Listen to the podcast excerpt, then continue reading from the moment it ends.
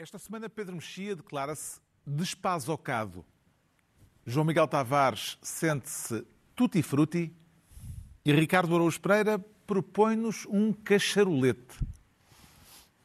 Está reunido o programa cujo nome estamos legalmente impedidos de dizer.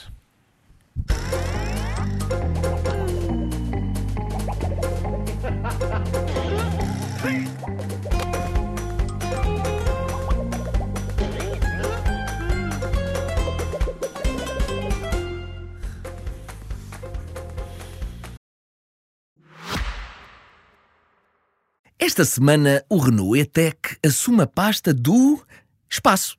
Não, não nos vamos armar em Carl Sagan e explorar por palavras a infinitude do cosmos, mas vamos falar de exploração. O Renault E-Space E-Tech Full Hybrid tem tanto espaço que, se fosse colocado no mercado de arrendamento em Lisboa, no mínimo seria alugado por 2 mil euros. No mínimo. É verdade que não tem casa de banho, mas isso também é uma ideia conceptual, visto que para a maioria dos senhorios o que importa é receber no fim do mês, claro. Mas pronto, se acha o contrário, pode carregar para parar já o anúncio. Se não, pode continuar e saber que o espaço tem até 777 litros de espaço de bagageira para encher com o que bem lhe apetecer. Mas por favor, resista à tentação de arrendar. E por falar em espaço, já chega de espaço publicitário por hoje. Bom programa!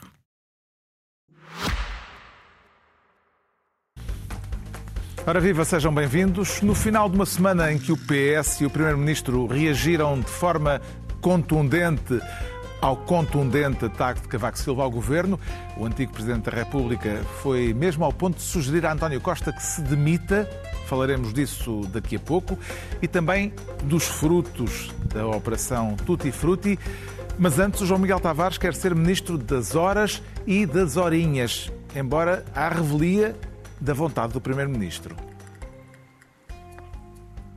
Não vamos entrar aqui nos pormenores das horas, das horinhas. As horas e as horinhas, não me diga, João Miguel Tavares, que a sua intenção é contrariar o Primeiro-Ministro e entrar em pormenores de horas e horinhas. É, é um bocadinho, é um bocadinho. Só para contrariar. É, sim, é verdade que me arrisco a ser acusado de populista, mas não faz mal, também já estou habituado, portanto não, não tenho nenhuma espécie de problema. Mas, mas sim, porque as horas e as horinhas, note-se que encaixa nos casos e casinhos. Uhum. Há aqui uma certa, um certo pandan.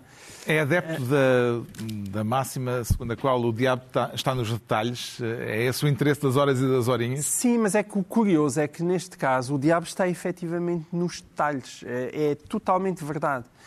Acho que daqui a uns anos, quando nós olharmos para trás e, e, e se nós dermos um, sim, um, um daqueles recuos e olharmos, mas este caso se calhar não é assim muita coisa. É porque nós andamos a discutir um computador há imenso tempo e, e, nem foi das coisas mais graves que já aconteceram num governo, nem foi das intervenções certamente mais duvidosas que o, que o, que o SIS já fez. O SIS tem um historial de intervenções não particularmente felizes e ainda nós nos lembramos de um famoso espião acusado de vender segredos à na, ongoing e outras coisas que tais, na altura ter, do Cavaco Silva. Eh, os, os dados os, dos jornalistas. Os dados dos jornalistas. E, e, portanto, há uma longa lista de, lá está, de casos e casinhos envolvendo o SIS. O problema aqui é mesmo a mentira. E não só a mentira, mas também a ocultação de verdades que nós estaríamos à espera que fossem contadas. Porque qual é o problema de saber a que horas é que alguém ligou? A chamada fita do tempo. Porquê é que é, porquê é, que é complicado saber isso? E esses detalhes têm vindo a ser uh, abundantemente escalpelizados na Comissão de Inquérito à TAP e marcaram uh, o debate semanal, ou melhor, o debate mensal, agora é mensal, uh, com a presença do Primeiro-Ministro no, no Parlamento, apesar de António Costa ter voltado a usar a expressão casos e casinhos, depois de ter falado das horas e horinhas. Pareceu-lhe bem sucedida, João Miguel Tavares, a tentativa do Primeiro-Ministro de pôr os resultados da economia à frente das polémicas que envolvem o governo, que foi a estratégia que levou para este debate desta semana? Acho que não. Acho que ele levou duas estratégias. Uma era essa, mas eu acho que ele já não tinha grande esperança que colasse. Embora os números da economia são realmente números favoráveis para o governo. Este é um daqueles casos em que o governo tinha coisas para apresentar. Não, a gente já falou aqui disso, não propriamente por mérito dele, mas mérito de uma resiliência da economia portuguesa que está a ser maior do que estávamos à espera. E, portanto, quando as coisas correm bem, a tendência é o mérito de ser do governo. Agora, o que ele levou, a outra estratégia que ele levou para a Assembleia da República é a estratégia do silêncio, do não querer dizer as coisas. E é essa estratégia que contamina tudo isto. E até hoje eu acho que eu, como qualquer português, está a tentar perceber mas qual é que é o problema com o António Mendonça Mendes e com o João Galamba e o que é que ele disse e o que é que ele não disse. Qual é a dificuldade de contar? Qual é a dificuldade de fazer a, a, a, fita do tempo, a não ser que tenha ali acontecido alguma coisa grave ou estejam alguma coisa a esconder preocupante. Quer dizer, a mesma coisa que nós encontramos no, entramos no nosso quarto e a nossa excelentíssima esposa está muito nervosa a dizer, por favor, não abras o armário e nós pensamos, não estamos a ver nada, não, não está, mas porquê é que ela não quer que a gente abra o armário? O que é que estará no armário? Nunca percebi, acontece-me tantas vezes. não sei o que é que ela tem com o armário. É, e, e, é isto, é isto. O, o, o, António Costa passou o tempo todo a dizer, não abram o armário, eu não falo do armário, não me perguntem o que é que está no armário. As pessoas desconfiam. Houve, houve uma, uma, dúvida, várias, mas uma claramente por responder na ida de Costa ao Parlamento. Como é que entende Pedro Mexia a recusa do Primeiro-Ministro durante todo o debate em esclarecer que papel teve o seu secretário de Estado adjunto, Mendonça Mendes, na convocação do SIS para a, para a crise no Ministério das Infraestruturas. Porque quando, é que quando, dizes, quando dizes recusa, sabes que isso é um termo populista, não é? Não foi, não foi recusa. O Primeiro-Ministro preferiu não o fazer. Sua Excelência, o Primeiro-Ministro preferiu não o fazer. O Primeiro-Ministro não se recusa. Bom, vamos lá ver essa linguagem. Mas, vamos lá ver. O que o João Miguel disse é verdade, eh, no sentido em que este não é o caso mais eh, grave que já aconteceu, nem sequer o caso mais grave que já aconteceu com o SIS, e, no entanto, não explicam o António Costa encontrou uma forma, uma forma ótima de não mentir, que é não dizer nada. Essa é uma forma segura. Na verdade, nós estivemos em comissão parlamentar, dentro do fito da comissão parlamentar, que evidentemente o PS neste momento quer que seja quase nada, a discutir tudo isto. Hum. Mails, telefonemas, SMS, WhatsApps, horas. Porquê? Porque as histórias têm uma lógica e, portanto, por isso é que as horas e as horinhas, isso é como uma pessoa não gosto de fazer paralelos desportivos, mas é como uma pessoa discutir a validade de um gol e dizer, não, vamos discutir centímetros. Vamos, porque se passou uns centímetros é gol, se não passou não é gol. E, portanto, essas explicações têm que ser dadas. O caso concreto caso aqui, concreto, em relação a Mendonça Mendes, tem a ver com o facto de João Galamba, depois de numa primeira leva ter falado de vários membros do governo, na audição parlamentar, ter dito que foi António Mendonça Mendes a dizer-lhe a ele, João Galamba, eh, que devia ser contactado o SIS. Embora João Galamba diga que, entretanto, a essa hora em que lhe foi dada a indicação para contactar o SIS, já o chefe de gabinete tinha contactado o, CIRP. Uh, mas António Costa, perguntado sobre este contacto ou esta indicação da parte do seu gabinete para eh, um contacto com o SIS, não responde a isso. Porquê? Porque isso implicaria de uma forma mais próxima o gabinete do Primeiro-Ministro, uma vez que estamos a falar do Secretário de Estado adjunto? Não é provável que o Governo em nenhum momento eh, facilite, seja, seja qual for a explicação, que permita atribuir responsabilidades. Porque isso, a não ser que as responsabilidades sejam, aliás, estou para ver quem é que vai, quem é que vai sair a fava no fim deste processo? Qual é o, o subalterno nesta linha de comando que, que vai à vida? Mas, mas deixa-me acrescentar só uma coisa. É que o António Mendonça Mendes tem uma curiosidade. É que é o único que ainda não confirmou que o telefonema existiu. Todos os outros contactados, foi mais ou menos metade do governo, já dizem sim, realmente falei com ele, porque ele estava mesmo a precisar de consolo. Todos falaram com ele, mas António Mendes não disse que falou. E depois há gente que levanta, será que, na verdade, João Galamba conseguiu falar com António Costa, mas não estão ninguém a querer envolver aqui o nome do Primeiro-Ministro. É o, que, é o que acontece com este tipo de silêncios. É que depois começam a surgir as teorias conspirativas. Mas para além da fuga às respostas, houve da parte, e não foi só da parte do Primeiro-Ministro, uma, um atletismo verbal incrível. O Primeiro-Ministro diz: não dei nenhumas ordens ao SIS, se tivesse dado nunca daria ordens ilegais e as ordens que foram dadas não são ilegais. Isto Primeiro-Ministro. Depois disse o secretário, ex-secretário-geral do SIS. Uh, o SIS não interveio, foi informado. O SIS não apreendeu porque houve uma entrega voluntária. Ora, a entrega, a entrega voluntária é, Após um telefonema é dizendo solicitado por uma intervenção do SIS. Que é melhor entregar para isto não ficar mais. É, é como se cada frase autonomamente fosse verdade, mas no conjunto não é. Ainda antes disso, Sim. a Christine não foi convidada para a Exatamente. reunião prévia, mas compareceu. Exatamente. O SIS não, não foi convocado, mas interveio. Ah, e, e um, um belo uh, jogo literário. E é, e, é, e é, por isso, esse tipo, esse tipo de, de explicações é dizer um conjunto de frases que uma a uma são verdadeiras, mas se for ligada à outra já não é. não é. Ou seja, não é possível dizer que chamar entrega voluntária, sem mais, a uma entrega na sequência de uma ameaça do SIS. Qualquer de nós entregava... Se impugnarão a ideia de que foi uma ameaça. Um telefonema, um telefonema do SIS. Desculpe, eu Portanto, não... Eu, eu, como tipo sabes, não, eu não tomei, não tomei nem, nem tomo posição sobre quem é que estava a mentir, a dizer a verdade, não sei, mas há um telefonema do SIS, um telefonema de qualquer de nós receber um telefonema do SIS, uhum. não fica da maior.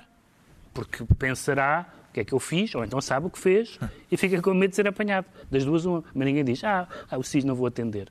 Imagina que sabiam que era. Eu, por acaso, em princípio, não atendo. tu não atendes ninguém, por, por princípio. Mas, e, portanto, tem havido, as duas formas têm havido a, a forma de eh, fugir às respostas, de menorizar o conteúdo das respostas, as horas e as horinhas, chama-se as explicações. É como, imagina o Tribunal de Contas, alguém dizer ao Tribunal de Contas que está a julgar uma. Ah, não vamos agora discutir contas e continhas. Tribunal de Contas vamos. e Continhas? Assim? Tribunal de Contas e Continhas. Vamos, é isso, é disso que está a fazer. A outra coisa que tem sido feita é a interpretação restritiva da, da comissão de inquérito, que neste momento, uhum. aparentemente, não tem, não tem objeto. O PS é tão restritivo, chumbou todos os pedidos de documentos, ou quase todos os pedidos de documentos, os pedidos de audições, etc., que, ou muitos deles, que, na verdade, o que é a Comissão de Inquérito? A Comissão de Inquérito tem que ser uma coisa tão uh, pouco substantiva que nem sequer é preciso uma Comissão de Inquérito. Depois estava a discutir isso em... Embora a Comissão de Inquérito, na sua formulação, seja sobre a gestão pública da TAP, o que é bastante abrangente. Com certeza, por isso Política. mesmo por isso mesmo. A gestão, gestão política. A gestão política. Por exemplo, o PCP na, na, na Comissão optou coerentemente com as suas posições, vamos discutir a privatização. pronto. sempre puxado, não é? Tipo, ah, mas pronto, é uma, é uma, mas, mas é, primeiro é coerente com o que eles defendem e, e é admissível. Agora, vamos dizer, vamos falar da gestão política da TAP, mas não vamos falar dos políticos que geriram a TAP em assuntos relacionados com a TAP. Isso não faz sentido nenhum. Uhum. Voltando ao debate desta semana, qual foi, do seu ponto de vista, Ricardo Araújo Pereira, o ponto alto deste debate mensal? É, eu escolhi alguns, Carlos. Uh, uh, por exemplo, o momento em que o Primeiro-Ministro, para provar que, quando negou ter tido conhecimento da intervenção do SIS, tinha dito ter conhecimento prévio, demonstrando, sem margem para dúvidas, que não tinha dito conhecimento prévio. Portanto, ele foi buscar documentos, foi buscar documentos, então, a transcrição da pergunta que lhe fizeram, que não, não contém a palavra sim, sim. previamente, informado previamente, e depois deu, eh, citou também a sua resposta, que também não diz em lado nenhum informado previamente. Mas isso é o melhor esquema do mundo, é citar uma coisa, ponto palavras que não estão lá. Tu assim podes citar qualquer mas coisa. Ele, mas o certo é que ele, ele acabou por demonstrar que... Eu, eu gostava de ter lido uma versão do Novo Testamento em que São Pedro diz, não neguei, eu, o que eu disse, eu não neguei ter conhecimento de quem era este senhor. Eu, não, não, eu gostava de ter visto, acho que era um pouco mais longo do que a gente conhece, mas gostava de ter visto as habilidades de António Costa uh, usadas mas, por tu São estás Pedro. a dizer é que aquela, foste cotejar a transcrição não, com isso, aquilo? Isso, não, isso logo é, na altura, era óbvio logo, pelo que logo, ele dizia. Logo na altura chamaram a atenção Ele disse, eu neguei ter tido conhecimento prévio. Repare, a pergunta do jornalista da RTP pois, é, pois o Gal, teve conhecimento? Depois o Galo cantou três pois, vezes. teve conhecimento, não está lá prévio. E depois, e a resposta dele também não, tem, não, não diz previamente em lado nenhum. E também gostei do momento em que, quando confrontado com o facto de tanto ele como o ministro João Galamba terem falado em roubo, mas as autoridades não, não terem considerado roubo, António Costa perguntou quais autoridades? E a pergunta ficou no ar, quando a resposta é a Presidente do Conselho de Fiscalização das Secretas, disse que Sim. não havia indícios de roubo e é impossível ignorar que a própria PSP ostensivamente não viu indícios de roubo. Tanto é que mandou o, o hipotético gatuno para casa com o hipotético saque do roubo. Portanto, em princípio, das duas, uma. Ou era a brigada da PSP mais incompetente sempre, eram várias brigadas. Várias. Toda a gente chamou a PSP. Toda a gente chamou é, várias PSPs. A do Bairro Alto não foi. A, a do Bairro Alto. A de, os 112 duas vezes. costuma estar mais uh, vocacionada para outro outras, tipo de incidentes. incidentes noturnos. Mas havia tantas PSPs chamadas que era impossível, pelo menos uma delas devia ter dito: espera aí, mas este tipo não será o gatuno? Nada, não aconteceu nada. Ele foi para casa tranquilamente. É que se, se, a gente dissesse, se a gente dissesse assim, ele foi para casa porque estava um tipo à porta com um Ferrari ligado. E ele, não, não, ele foi de bicicleta. Terrim, terrim, terrim. Foi na pasteleira para casa. Se calhar o que falhou foi não ter ido do bairro alto, porque tendo em conta que pelos vistos estava tudo bêbado, era que tinha teu, melhor, mais O teu achincalhamento aos ciclistas portugueses é feroz. Por amor de Deus, nada disso, antes pelo contrário. Entregamos ao João Miguel Tavares a pasta de Ministro das Horas e das Horinhas. O Pedro Mexia quer ser desta vez Ministro das, das Descidas à Terra. Como é que entende a afirmação de que alguém desceu à Terra, Pedro Mexia? Como uma homenagem ou como uma acusação? Eu acho a que... A ideia de descer à Terra parece-lhe acusação? Tendo em conta a maneira como boa parte dos socialistas se refere a Cavaco, podiam dizer que subiu à terra. É? Porque eles, eles referem, dos quintos dos infernos. Eles referem-se regularmente à múmia e coisas do género. É a linguagem que todos nós, todos nós conhecemos. No caso, estamos a falar da reação de António Costa, foi ele que falou da, da descida à terra, das uh, reações e das críticas violentas, uh, às críticas uh, violentas que Cavaco Silva fez ao governo e, em particular, ao Primeiro-Ministro, com uma sugestão de, chamemos-lhe, eutanásia política. Às vezes, os primeiros-ministros é resultado de uma reflexão sobre a situação do país ou de um rebate de consciência decidem apresentar a sua demissão e têm lugar eleições antecipadas. Foi isso que aconteceu em março de 2011. Cavaco, a lembrar a Sócrates, a lembrar Sócrates a António Costa, assim é que é, eh, isto é, eh, como diz o Primeiro-Ministro, isto é, o Presidente da República, eh, de alguma forma, a vestir a camisola partidária, Pedro Mexia? Eu acho que quem, quem conhece este programa, que já tem uns aninhos, saberá que eu tenho uma doutrina de que só eu defendo em Portugal continental e ilhas, que é que os Presidentes da República só em casos de uma gravidade extrema é que deviam intervir na vida política. Mas ninguém liga nenhuma a esta ideia. Dos ex-presidentes, só Jorge Sampaio foi o mais que mais se aproximou disso. Bom, Ramalhianos depois do PRD, mas antes, antes mas, disso, sim, mas, antes disso mas houve o PRD. Foi o que levou mais longe foi intervenção. Foi o que levou mais longe, mas também foi o que se portou melhor depois, dessa, depois desse, desse episódio. E, portanto, a minha ideia é que um Presidente da República uh, deve servir o país noutras funções, nomeadamente... No, no, no estrangeiro e em organizações internacionais, mas não se deve uh, pronunciar. Ninguém liga nenhuma. Sendo que, sendo que o presidente Mário Soares, e por isso custa um bocadinho, eu sou, como sabem, sou uma pessoa que, que nunca votei em Cavaco Silva e, portanto, estou à vontade para defender. Nem como Primeiro-Ministro? Nunca votei em Cavaco Silva. E, portanto, estou à vontade para defender o Primeiro-Ministro. Mas o doutor Mário Soares disse que o governo de Passos Coelho era um governo de delinquentes que ia gerar uma onda de violência que ia acabar por os atingir e que por menos mataram o rei Dom Carlos. Isto disse o, o ex-presidente Mário Soares. E, portanto, é preciso uma lata descomunal para dizer que horror, que coisas antidemocráticas e de uma violência inaudita que disse o ex-presidente Cavaco Silva. Eu, pelas razões que expliquei, preferia que ele não tivesse falado, porque é o meu entendimento das funções ex-presidenciais, por assim dizer. Mas o que ele disse é, é, naturalmente, entrou no espaço político e, portanto, também tem direito a, a, que as pessoas contestem, discordem, acham mal, mas com o sentido das proporções. A, a minha grande dúvida foi se, se isto foi positivo para o PSD ou não. uh, no sentido em que foi animador, foi supostamente animador para Montenegro, porque teve Cavaco Silva a dizer que ele, Cavaco Silva, tinha menos condições para ser primeiro-ministro, menos experiência, nomeadamente, o que, aliás, não é verdade. Mas pronto, vamos supor, tinha sido ministro das Finanças, que não é qualquer coisa.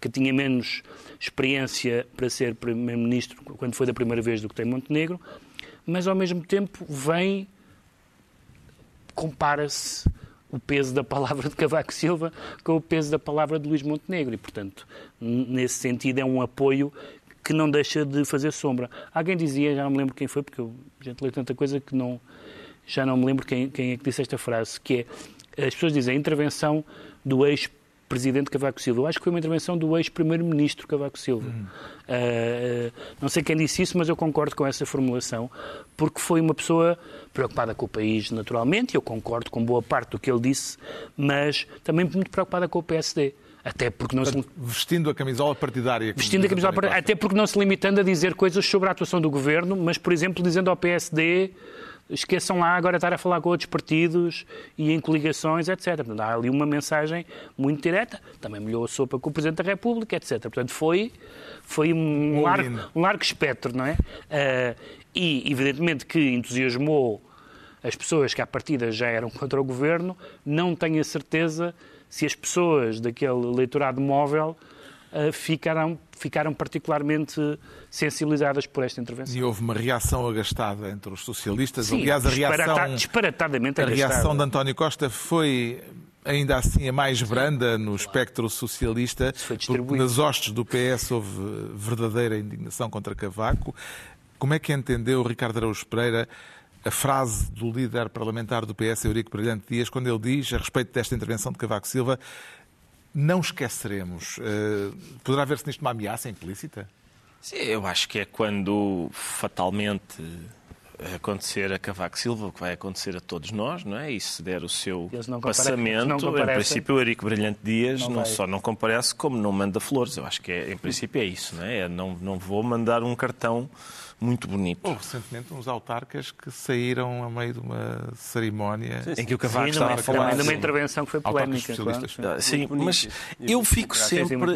Eu gosto muito de Gosto muito do Benfica Sporting no campo, mas também gosto do Benfica Sporting aqui na política, em que o que é penalti na área do adversário não é nada na nossa e vice-versa. E, portanto, divirto-me imenso a ver as pessoas que disseram o Mário Soares, como é óbvio, um ex-presidente da República, não pode comportar-se desta forma, a dizerem agora, muito bem, ainda bem que um ex-presidente da República, munido da sua autoridade. É que tens um pode. companheiro de programa de uma, e o contrário, de uma coerência. Não há dúvida. E o contrário, e o contrário, que é pessoas que na altura disseram Mário Soares não pode, ou, ou já não sei o que é que eu disse. Os que disseram que pode, agora dizem que não pode, e os que disseram que não pode, agora disseram que pode. Mas a, mas a, a linguagem, eu fico um bocado preocupado com. Uh, a fragilidade do debate político de hoje, do, do arcabouço que Eurico Brilhante Dias tem para ouvir críticas, quando aquilo que o, portanto, o Cavaco, neste momento, é, faz, é, portanto, profere linguagem ofensiva, antidemocrática e de ódio. E de ódio, atenção. E, portanto, eh, algumas das reações ao Cavaco, atenção, eu também nunca votei no Cavaco. Uh, Mas, não, para ti é fácil. É fácil não votar no Cavaco, para mim é muito fácil não votar, mas também não votei no Sócrates, repara, também nunca votei no Sócrates. Mas, uh, mas uh, eu acho que era uma, uma das coisas. Alguma isso... vez votaste em algum Primeiro-Ministro? Nunca. Nunca votei em ninguém que tenha ganho. Isso é uma coisa que me sossega. Eu nunca votei em alguém que tenha ganho. Nem nas presidenciais? Não votaste no Sampaio? Uh, não tenho a certeza. Talvez nas presidenciais tenha votado em, em quem ganhou. Este mas... já disse. Numa Câmara Municipal, pá, vá lá. Nem na Câmara Municipal. Nada. Tu moro em Oeiras, achas que não tem quem ganha? uh, mas uh, esta uma coisa que eu achava que era divertida, era, uma vez que se trata de debate político, era quando alguém aparece no debate político a argumentar, as pessoas contestarem os seus argumentos. Não é exatamente isso que se vê. É? O, o, Cavaco aparece e as pessoas dizem várias coisas que são verdade, mas que não são a contestação dos argumentos. São, então e tu? Então e o Sousa Lara? Então e aqueles escândalos semanais que o Independente noticiava? Então e as... É, verdade, é tudo verdade. Isso, quando não é feito ao cavaco, chama-se whataboutism, ou que é? É um dos delitos em inglês que hoje se podem cometer, juntamente com gaslighting e, e mansplaining. Mas, eh, mas, é, mas este, eu gostava de ver os, os argumentos contestados e havia um que era facílimo de contestar, meus amigos, na, na intervenção do cavaco. Qual é esse? É o Montenegro é muito bom. Tu estás maluco, pá. Estás maluco. Eu, as críticas ao governo Epá, não tenho devagar para ir averiguar se são justas, ligeiramente exageradas. Agora, o Montenegro muito bom. Então não se apontava logo para esse. Era preciso alguém que o dissesse. Que alguém viesse dizer não que o tá- Montenegro era muito está, bom. Não está a ser dito Não havia ninguém disponível pegando nisso e na, na, questão levantada pelo Pedro Mexia, parece-lhe, João Miguel Tavares, que esta intervenção de Cavaco Silva ajuda Luís Montenegro ou que o remete, uma vez mais, para um papel subalterno, eh, obrigando-o a ter de andar com rodinha, eh, de bicicleta com, rodinha, com rodinhas? Sim, eu acho que é precisamente isso. Eu acho que eh, claramente. Há, há gente, mais uma vez, com teorias. Não é a intenção de Cavaco, acho eu. Não, não, não foi, não foi. Mas, é, mas, é, o, mas é o resultado. Também, recalcadas. Mas é o resultado. Mas eu acho que ele está a tentar apoiar Luís Montenegro. Agora, Luís Montenegro tem muito que pedalar, já para, para usar a metáfora da, da bicicleta. As bicicletas e, e ele disse, ele disse esta semana, com um grande entusiasmo, já, para o PS, não é? já tiveram o vosso tempo e a vossa oportunidade. Está a chegar a nossa vez diz Luís Montenegro, que é assim uma coisa meio farsolas. E eu tenho muitas dúvidas que esteja ainda a chegar à vez dele. É porque há um entusiasmo muito grande da parte da direita porque o governo parece cair aos cacos. Mas, até por questões de probabilidade e estatística, é muito diferente, é muito difícil daqui para a para diante, não é? para quando continuar a legislatura, continuar a haver este nível catastrófico das negras. É uma questão de probabilidade, não, não é provável que continue. E não existindo e com a economia a aguentar-se e com muito dinheiro para distribuir, porque, porque tem, António Costa, o entusiasmo de Luís Montenegro a manchete do Expresso anda à volta disso, não é? Da intenção. Sim, e é verdade, e é verdade. O, Luís, o entusiasmo de Luís Montenegro é excessivo e ainda vem aí as, as, as, europeias. Vamos ver como é que ele sai nessas eleições, porque eu nem sequer tenho a certeza que seja Luís Montenegro a chegar às, a chegar às legislativas. O Pedro Mexia fica então ministro das descidas à terra é a vez do Ricardo Araújo Pereira se tornar ministro da interrupção da interrupção. E interromper assim, assim uh, merece-lhe algum adjetivo, Ricardo Araújo Pereira? Merece. Isto é, isto é o aborto da lei do aborto. Estamos é a falar da, interromp da interrupção voluntária da gravidez e da notícia de que, apesar do que está na lei, quase um terço dos hospitais do Serviço Nacional de Saúde uh, não garantem o direito uh, ao aborto que está na lei. Que explicações é que há para isto? Eu creio que, ah, quer dizer, a sensação que dá é que o referendo não foi, não foi uma vitória esmagadora do sim, não é? Foi bastante equilibrado e, portanto, é possível que haja alguém que, em vez de aplicar a lei que o referendo eh, gerou, aplica a vontade do referendo, que é metade dos hospitais, como, como quase metade das pessoas votaram não e outra metade, mais metade votou sim, um pouco mais de metade dos hospitais fazem e a outra a outra metade não faz. Há um caso visto como emblemático, que é o da Ilha de São Miguel, a maior ilha dos Açores, eh, que, eh, em que é preciso fazer uma viagem de quase 1.500 km, portanto, eh, sair da, da ilha para que possa ser feita uma interrupção voluntária da gravidez no SNS. Exatamente, ou seja, ou seja, para os cidadãos de São Miguel, o referendo e a lei da despenalização da, da, da, interrupção voluntária da gravidez nunca aconteceu. Nunca aconteceu, porque as pessoas, as mulheres que querem interromper a gravidez uh, em São Miguel, vivem como se vivia antes da lei, quem quer abortar ou faz clandestinamente ou apanha um avião para ir para uma cidade começada por ele. Antigamente, antigamente era Londres, também, não é agora é é Lisboa. Agora é Lisboa. também em, eh, em clínicas privadas. Agora não paga, privadas. agora, agora, tem agora, ser, agora é Lisboa. Mas é o Estado que paga. Mas tem ou não tem que apanhar um avião? Tem. Tem mas, para vir para Lisboa. Não paga, antigamente não era para Londres. Uh, as açorianas têm de ir para Lisboa. Como é que entende a perspectiva de Portugal poder vir a ser condenado a nível europeu por esta situação, João Miguel Tavares? Este é um tema complexo. Uh, e... Bem, estamos a falar de uma lei, não estamos a falar do tema do aborto e não vamos discutir a lei do aborto. Uh, mas, na verdade estamos. Sabes o que é que também acontece a outras pessoas de São Miguel que têm que, que, têm que apanhar um avião para 1500 km? Se tiverem, sei lá, um linfoma esquisito, têm que vir tratá-lo a, a, Lisboa porque não têm lá. Tu podes é dizer, É, apanham é, é, mais, é mais fácil haver pessoas que querem abortar do que estejam a precisar de tratamento com linfomas. Talvez. E é evidente Embora que também já tenha sido despenalizado o tratamento das pessoas com linfoma. Sim. As pessoas já e, podem. E é evidente. Não, e depois aqui é que, quando tu dizes não se está a discutir a lei do aborto, na verdade, quando eu votei uh, no referendo, a pergunta era sobre a despenalização do aborto. A questão, que nós falámos isto aqui infinitas vezes, é que tu, não, tu votaste na despenalização do aborto e, na verdade, aquilo que tu tiveste foi uma legalização do aborto com apoio do SNS para todas as pessoas que quisessem abortar. Que não é a mesma coisa do que aquilo que foi perguntado. E por isso, isso há aqui. mais ou menos cinco pessoas uh, no país, uma das quais sou eu, que acha que o aborto devia ser despenalizado e que devia ter sido o setor privado a entrar e nunca o setor público, que depois dá este tipo de carências. Aquilo que vale a pena perguntar é, é evidente que, tendo em conta esta lei, as pessoas dos Açores devem ter algum sítio onde possam ter a sua gravidez interrompida sem precisarem vir para Lisboa. Isso é indiscutível. Agora, tenham só cuidado quando se diz o direito à saúde. O aborto é um dos casos, mas há uma lista infinita e de doenças, ao contrário de uma gravidez que não é uma doença, e é sempre esse o eterno problema do aborto, é que estar grávido não é o mesmo que estar doente. E há uma infinita lista de doenças em que as pessoas têm que vir para Lisboa tratar delas. O que é que se lhe oferece dizer a este respeito, brevemente? Não, há uma coisa que eu não sei. A questão da, da incidência particular nos Açores tem a ver com, com objeção de consciência?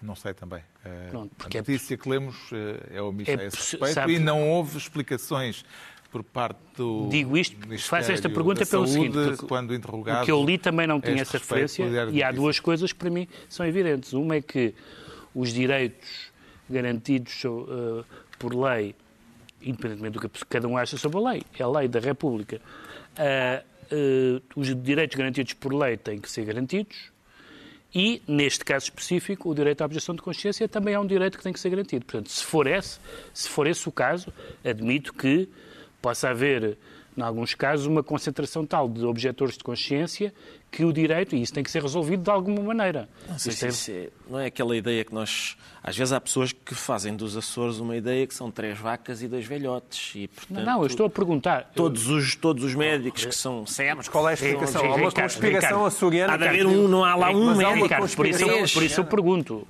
Pois, isso é eu pergunto. É, é, uma coisa. São os serviços estão mal organizados, é, não se pensou nisso.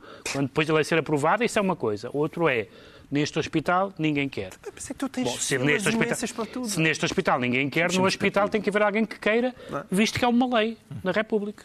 O Ricardo Araújo Pereira fica assim ministro da interrupção, da interrupção, e estão entregues as pastas ministeriais por esta semana, altura para sabermos porque é que o João Miguel Tavares se declara tutti frutti. Que tal a qualidade da fruta, João Miguel Tavares? Está podre.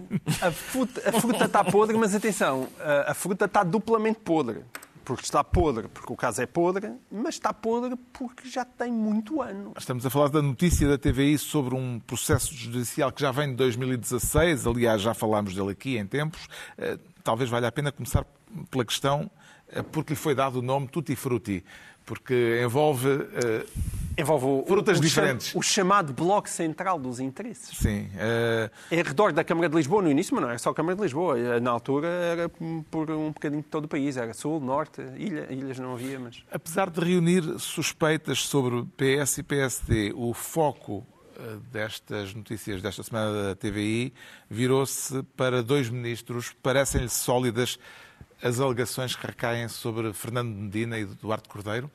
É que, o problema aqui é, essas alegações são sólidas, eh, eu já lá vou à solidez das alegações, porque eu acho que substancialmente aquilo que ali está passa-se e toda a gente sabe que se passa. Mas, independentemente de serem sólidas, já eram sólidas há cinco anos. E esse é o problema, primeiro, grave. Há aqui um problema grave do Ministério Público. Eu faço, eu aliás conto isto amanhã, no, no, neste sábado, no artigo do Público, passa a publicidade. Eu, eu gosto de fazer recortes, guardo, guardo jornais. E tenho estes jornais guardados de 2018. E eu, eu abro esses jornais em 2018, as histórias estão todas lá tudo. Está lá o Luís Luta, no Carlos Eduardo Reis, o Sérgio Azevedo, o Fernandina, o campo de rugby do Belenenses, mails do Benfica, o André Ventura a ser buscado na, na Câmara de Louros. Estava lá tudo há cinco anos. As pessoas já não se lembram e aquilo naquela altura não teve um grande impacto. Agora houve uma reportagem da, da TV e na altura Medina ainda estava na Câmara de Lisboa, não era Ministro das Finanças, Duarte Cordeiro estava na Câmara de Lisboa, não era Ministro do Ambiente. E esse é o problema, mas de repente nós temos o mesmo caso. É verdade que há mais alguns dados, mas são questões mais ou menos de pormenor. E já na altura se falava em centenas de escutas. Portanto, a minha primeira pergunta é: o que é que o Ministério Público andou a fazer nos últimos cinco anos? O que é que andou a fazer? Porque é que isto só se sabe agora? É porque não isto não arguidos, se sabe agora. Não há acusados. Não percebo, não percebo. Porque isto não se sabe agora à boleia de uma acusação. Esse é o meu ponto. É que podia ter existido uma acusação e agora está aqui a acusação e realmente confirma-se isto, isto, isto. O que é que ainda não há acusação? Portanto, não consigo perceber como é que esta notícia sai. O outro ponto é, isto é um problema de justiça, sim, parcialmente, mas isto é essencialmente um problema de política. A justiça, com base naquilo que foi saindo no, no, na, na TVI e daquilo que ele já conhecia, boa sorte a provarem aquelas coisas todas em tribunal. Dito isto, isso não quer dizer que as coisas sejam falsas, quer dizer que em tribunal elas não se vão aguentar, mas que isto é um problema, em primeiro lugar, político. E esse é o problema dos embaraços dos Montenegros, desta vida e do PS. Porque aquilo que está a ser descrito na Operação Tutti Frutti, toda a gente sabe que acontece. O essencial é que haveria uma combinação entre uh, uh, elementos do PSD e elementos do PS Sim. para repartirem digamos assim, os lugares uh, com, em juntas de freguesia. É, com um pormenor muito bom, que, eh, que eu, eu, acho, eu acho que não já vamos já vou falar disso, mas tem um pormenor muito bom que é a ideia de, em algumas, em algumas freguesias, vamos apresentar candidatos fraquinhos. Gosto muito desse. delas do Arieiro. Onde, Sim, mas isso, logo aí... De onde logo... o João Miguel Tavares é freguês. Sim, exato. Mas logo isso aí é, é muito dividoso, mesmo que isso tivesse claro. acontecido, se quer que isso seja um claro, crime. Claro. Portanto, o problema ali é de deputados e de pessoas nas juntas de freguesias a fazerem negócios com empresas. Esses negócios servirem em parte para o enriquecimento pessoal dos envolvidos e outra parte para pagar uh, financiamento partidário e depois haver um exército de assessores que basicamente servem a clique do momento e que são pagos pela Câmara Municipal, mas na verdade andam a fazer serviço que não tem nada a ver com a Câmara Municipal. Quem há alguém que, que não saiba que isto acontece? Quem é que anda a fazer alguma coisa para que isto não aconteça? Ninguém. Esse é o problema. Portanto, aquilo tudo é um caso que, substancialmente, acho que as coisas que ali estão são verdadeiras. Acho que, em boa medida, são casos de política mais do que de justiça e que os políticos fecham os olhos a isto há décadas. Casos de política e não de polícia. O PSD, no debate mensal, pegou no processo Tutti Frutti e questionou sobre ele António Costa, apesar de Medina e Cordeiro não estarem formalmente indiciados de nada e ainda não terem sido contactados pelas autoridades, acompanha Ricardo Araújo Pereira a acusação de populismo feita pelo Primeiro-Ministro ao líder da bancada do PSD por ter levado este caso, estas notícias desta semana a debate? Sim, oh Carlos, o problema é que António Costa é o rapaz que gritou populismo, porque ele, porque ele já acusou de populismo, acusa de populismo, chega. E até aí, em princípio, vamos todos, não é? Mas agora acusa, no mesmo, no mesmo quarto de hora, acusou de populismo o líder parlamentar do PSD e o Rui Tavares o Rui Tavares também já é. Livre. Exatamente. Uh, e, portanto, é o insulto neste momento. Eu aposto que se alguém não faz o pisca no trânsito, o Costa baixa o vidro e diz populista. Em princípio é isso, é, é o insulto que ele tem debaixo da língua. Eu, eu acho este caso das duas uma. Uh, primeiro, em, em primeiro, é a coisa que mais me choca é é esta operação Tutti Frutti em Portugal, creio que é má ideia dar nomes de iogurte a processos judiciais, porque isto leva tanto tempo. Sim, não há hipótese, quer dizer, não faz sentido, não faz nenhum sentido. Isto é de 2016, este Tutti Frutti. Sim. Isto e as notícias de 2018. Uh, este caso ou é gravíssimo e Nem não se percebe. Se Eu adorava saber, perceber este caso, porque ou é gravíssimo e não se percebe porque é que não há arguídos, ou não é gravíssimo e não se percebe porque é que há esta, porque é que a notícia existe. Não, e mesmo que Ainda haja, por cima apareceu recorrentemente. E mesmo que haja uma acusação, vai prescrever. Prescreveria, como, como sempre acontece com este tempo todo que passa. Como é que entende a extensão do conceito de populismo que ficou subentendida nas intervenções de António Costa durante o debate no Parlamento, Pedro Mexia? Eu acho que a palavra populismo tem dois significados úteis, aliás, um até excede eh, a palavra populismo que é, um tem a ver com uh, um certo decoro uh, na linguagem, etc. Tem-se falado muito a propósito do Chega. Outro tem a ver com a demagogia. Digamos que a demagogia não é apanágio de nenhuma área partidária e tem sido praticada em Portugal. E o outro é aquilo que aparentemente o Primeiro-Ministro chama que é escrutínio. Uma pergunta, qualquer pergunta e qualquer formulação que o Primeiro-Ministro discorda, acha embaraçosa e inadequada, é populismo. tendo em conta que existem realmente forças populistas no Parlamento, dissolver essa palavra, abrangendo pois claro. Rui Tavares, aliás, o Rui Tavares tem uma cara de quem nunca lhe chamou isso na vida. A reação dele chocada, não, tá, não estava nada à espera daquilo. Sim, sim. Uh, é absurdo. Quando Rui, se o Rui Tavares é populista, a palavra morreu. O não tem, disse não tem Rui Tavares que tinha de se vacinar contra o populismo. Exato, também é uma linguagem muito boa. Está esclarecido porque é que o João Miguel Tavares se declara tudo e fruto e quanto ao Ricardo Araújo Pereira, e agora vamos ter de acelerar, é, rapidamente. aparece-nos com um cacharolete, mas em sentido figurado, uh, presumo que não está a convidar-nos para um drink de fim não. de noite. Oh, Carlos, eu... É que cacharolete é... é... a palavra utilizada em bom português para traduzir a palavra inglesa cocktail. Precisamente porque, tal como um cocktail, é uma amálgama de. Não, aqui neste caso não de bebidas, mas em princípio de, eh, de pessoas que beberam bastante. Neste caso, que, que cocktail de episódios recentes é que nos traz? Eu junto em cocktail porque o, eh, o entendimento que a nossa sociedade vai tendo da liberdade de expressão é de tal ordem que a gente ou fala dele todas as semanas e não faz outra coisa, ou então junta como a gente faz para o vidrão, não é? Vamos juntando depois deita tudo de uma vez. Esta é uma rubrica mensal. É, primeiro, um professor russo de Coimbra foi expulso pela opinião que ele terá sobre a guerra da Ucrânia. É, aliás, o tema do, do, do, Mário, do, do, Mário, do Manuel Carvalho hoje no público. É um, este senhor, que é português, há três anos que ele é português, atenção. Uh, eles, atenção, expulsar alguém sem provas nem direito de defesa por causa da opinião que ele tem do Putin, sabem quem é que faz isso? é o Putin. O Putin faz isso, muitas vezes. Portanto, este senhor foi expulso da Universidade de Coimbra por uma Aliás, razão. Aliás, já se fez é... uma estupidez dessas com a Russia Today, etc.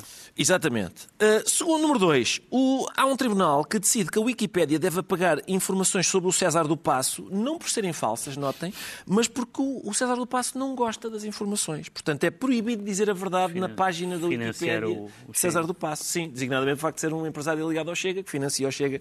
Isso não se pode dizer na página da Wikipédia. O humorista brasileiro Leo Lins, a justiça brasileira removeu do YouTube um especial de comédia que vai julgá-lo por causa de piadas ele vai a julgamento por causa de piadas, está proibido de, no futuro, fazer. Portanto, há piadas que ele ainda não fez que já são proibidas sobre determinados temas. Proibido, neste momento, está proibido de deixar a cidade de São Paulo por mais de 10 dias, porque é um perigoso criminoso, e, e apresentar-se mensalmente para informar e justificar as suas atividades, aguarda julgamento. E, então, já, já tinha este cacharolete, ainda se juntou mais uma garrafa para levar para o vidrão, que é do Hugo Soares, humorista português, que foi banido do Instagram também por causa de uma piada. Ou seja, a gente entrega ao Sr. Mark Zuckerberg é ele que decide que piadas é que são boas e que, quais são as degeneradas. Ainda bem, porque eu fazem-me mal e se, se não for o Mark Zuckerberg a dizer quais é que eu posso ler e quais é que não posso, ainda me podia-me acontecer alguma coisa. Mas tu podes chegar à vontade expulso do Twitter e do Facebook. Por mim podem me expulsar à vontade. Já sabemos porque é que o Ricardo Araújo Pereira nos serviu um cacharolete e já estamos a ver nos gregos eh, com o tempo. Vamos tentar perceber porque é que o Pedro Mexia se anuncia despazocado para falar das eleições. É uma frase Uh, Na Grécia? Periodic, periodicamente uh, somos informados que as coisas não vão voltar a ser como antes. Uh, por exemplo, que certos sistemas partidários vão ser partidos aos bocados. Quando apareceu o Cidadãos em Espanha, o PP acabou com os cidadãos, entretanto acabou o PP, os, cidadãos, e não o PP. E agora na, na, nas eleições gregas, não se preocupe, não vou falar das eleições gregas, não só ganhou o, a Nova Democracia com mais 20 pontos do que o, do que o Siriza. Apesar de não haver o bónus e, portanto, não haver maioria absoluta e, portanto, a nova assim democracia querer umas novas eleições etc. para ver se chega lá. Mas, sobretudo, a esquerda desce, incluindo o ídolo das matinés, Varoufakis, e sobe o PASOK, pouquinho ainda, mas vai subindo. Ou seja, dizem várias pessoas que comentaram as eleições gregas, que essa ideia de que, porque um partido ou um sistema político entrou em crise ou houve um partido que, que teve um colapso, isto acabou, nunca mais vai ser nada no mesmo. É absurdo. A, a verdade é que as pessoas to, tomam por definitivas flutuações conjunturais. E, portanto, a mim diverte-me, eu que sempre disse isto aqui, que é essa coisa de que tudo acabou não é verdade. Uh, gosto, quando os gosto muito quando os factos me dão razão, é uma coisa que me, Continua tudo me em alegra. Equação. Está à altura dos